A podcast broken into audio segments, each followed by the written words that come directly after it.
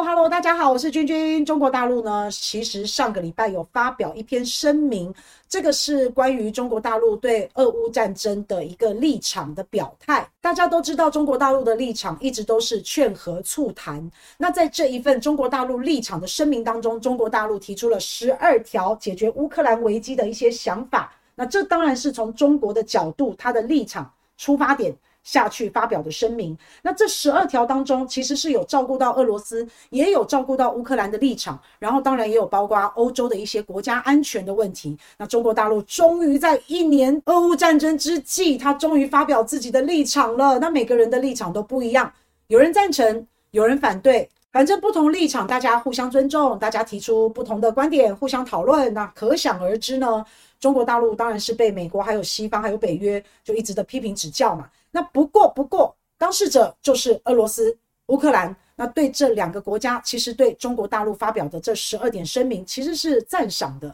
那另外一个泽连斯基呢，他有讲，他说他认为中国大陆发出了积极的讯号。那泽连斯基也愿意参考中国大陆提出的十二点方案的一些部分内容。同时，泽连斯基还说想跟习大大见面。哇，这个主动邀约，发出了邀请函的味道。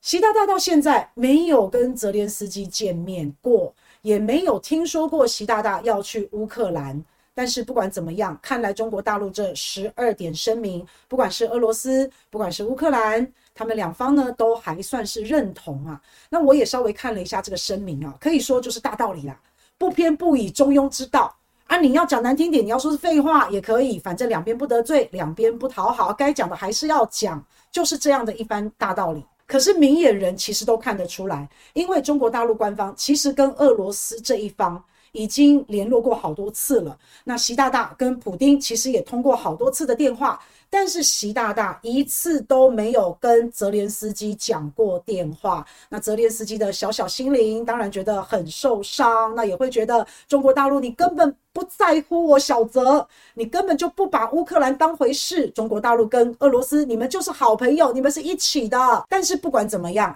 反正中国大陆的立场十二点发表了这个声明，乌克兰还是站在肯定的态度。就像我们刚刚讲的，中国大陆不管怎么样。他还是有关心到乌克兰安全问题，也有提到中国这一方该如何解决乌克兰的安全问题，所以整个大方向来说就是劝和促谈，没有什么太大的毛病啊。那但是可想而知，美国跟北约他们一定不可能说中国大陆好。那拜登呢，他也曾经说过，只要是俄罗斯那边的人，就不是我们这边的人。那这个简直就是一种二分法，就是要叫你选边站，你不是朋友，你就是敌人。所以中国大陆提出了这一份十二点的声明，那美国怎么可能说是好嘛？美国说，你看，连俄罗斯都说中国大陆的这十二点声明这个方案是好的，那这个方案怎么会好呢？还有北约秘书长他也说，中国在这方面没有信义可言。因为中国已经做出了选择，中国是站在俄罗斯那一边的，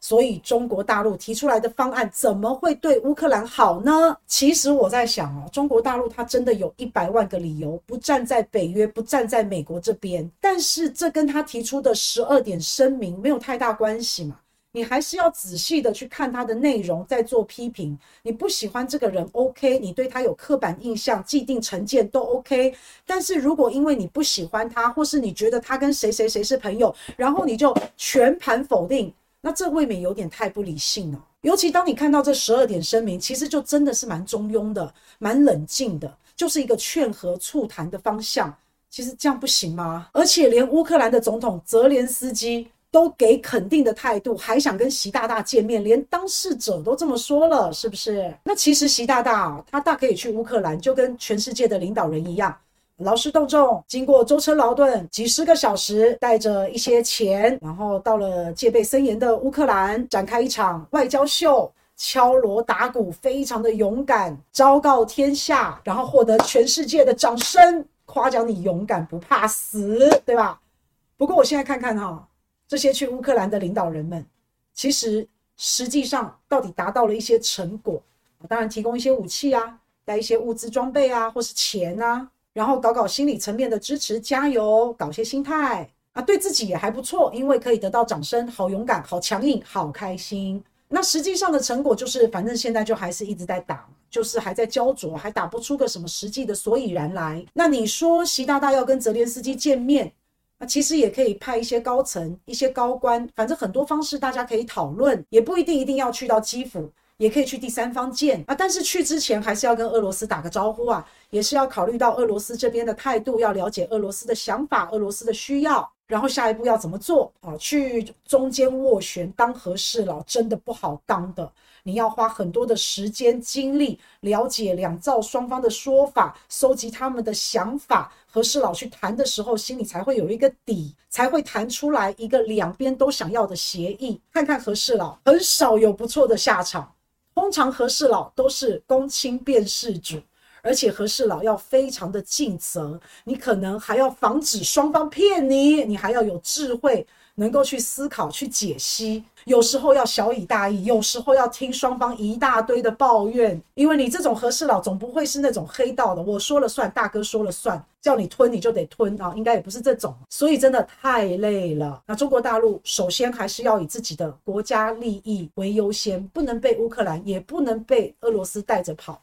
乌克兰背后不只是乌克兰，它后面有北约，有几十个国家在后面撑着。乌克兰代表的是美国意志、北约意志。所以，真的要去当和事佬，那还得真的非常小心。要去跟泽连斯基见面，也要小心会不会是鸿门宴，或是挖了个大坑。而且说真的，俄乌战争跟中国大陆也没什么太大关系，因为中国大陆它并不是直接的当事者，只是现在中国大陆崛起，它是泱泱大国，全世界有什么大事小事都要听听中国大陆的声音跟意见。所以中国大陆它在这个国际上面是有一个责任跟道义的，该发生的时候啊，他出来说两句话，也避免大家一直指手画脚。你看中国大陆都一副事不关己、隔岸观火，到时候想坐收渔翁之利，或者是你看中国大陆就是俄罗斯背后的老大哥，中国大陆躲在俄罗斯的背后操弄。面对这种舆论声音，算了算了，中国大陆你就出来发表十二点声明，讲两句中庸之道，讲一些不偏不倚的话，那就是要小心不要被俄乌战争拖下水，因为大家都知道，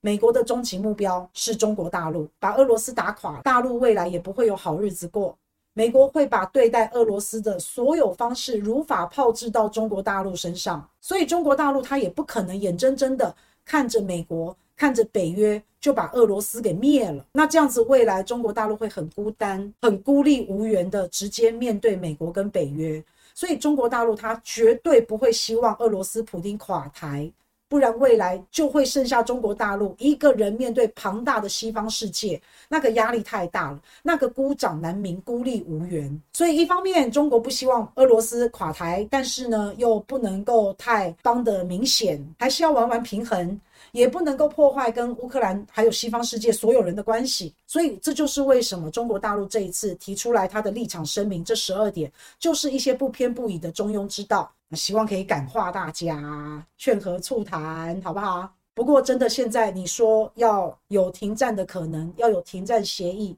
那真的是太难太难了。不管是俄罗斯，不管是乌克兰，不管是北约，不管是美国，现在根本就不可能会要停战，因为俄罗斯已经讲过了，无条件谈判。那就是以现在的状况就地谈判。那现在的状况就是俄罗斯已经吃了乌克兰的四个州加一个克里米亚，也就是要叫乌克兰认栽认赔。那乌克兰绝对不可能。那乌克兰说要谈判，那除非你把这些地方先吐出来，那才有的谈。那也不可能嘛。所以现在战争还是会继续打下去，一定会在战场上面打到一个差不多已经看得出来谁胜谁负，谁强谁败。大局已定，要有一个很明确的判断，那才有可能上谈判桌。接下来就是春季大反攻、大进攻要开始了。那在这个时候，俄乌冲突是比较没有调停的空间。那大家呢，在这个时候出来刷刷存在感嘛。啊，不管是你要提出十二点的声明，或者是像军军一样